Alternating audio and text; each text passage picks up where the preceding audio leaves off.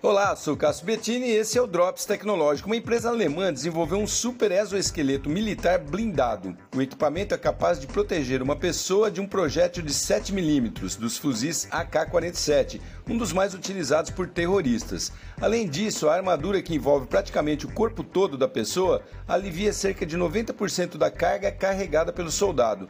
E para completar, essa traquitana não precisa de energia para funcionar, é toda mecânica.